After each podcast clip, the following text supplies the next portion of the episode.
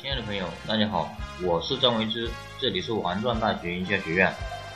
先讲一下，大家可以加我的 QQ 二八四四九五五八一八，我给大家免费赠送十八本创业必备的书籍。今天呢，我们来揭秘猴王没有上春晚背后的真相。我们先回到一月二十七日中午的十二点零七分，在这个时候。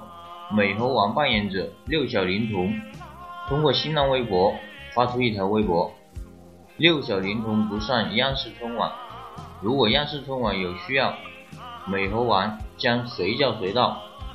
也就是告诉大家，他的节目被央视毙了。这条微博至今已经产生了三十九万人的关注，两万多人参与转发，产生了三万多条评论，其中的评论。都是骂央视春晚导演的，被央视拒之门外之后，美猴王相继收到了辽宁卫视、北京卫视、山东卫视春晚以及戏曲晚会的邀请。美猴王的确不负众望，在节目之后，六小龄童再次发布微博公告，他的节目在三个卫视的收视率都排第一。我们现在关注的不是美猴王的收视率有多高，而是要看一看这个背后的故事。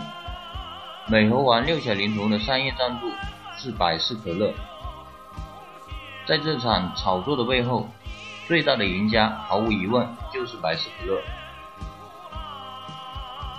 而在二零一六年央视广告大户，或者是春晚的土豪赞助商中。我们都没有看到百事可乐的身影，为什么呢？这个毫无疑问就是太贵了。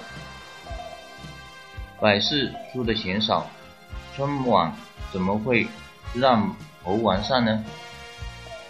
微信出钱少，春晚的红包都给了支付宝，更何况是百事可乐。但是百事在本次营销中。干得是非常的漂亮，它达到了它的效果。在这场营销活动中，最值得我们学习的就是如何花最少的钱达到最佳的营销效果。好了，今天我们就分享到这里。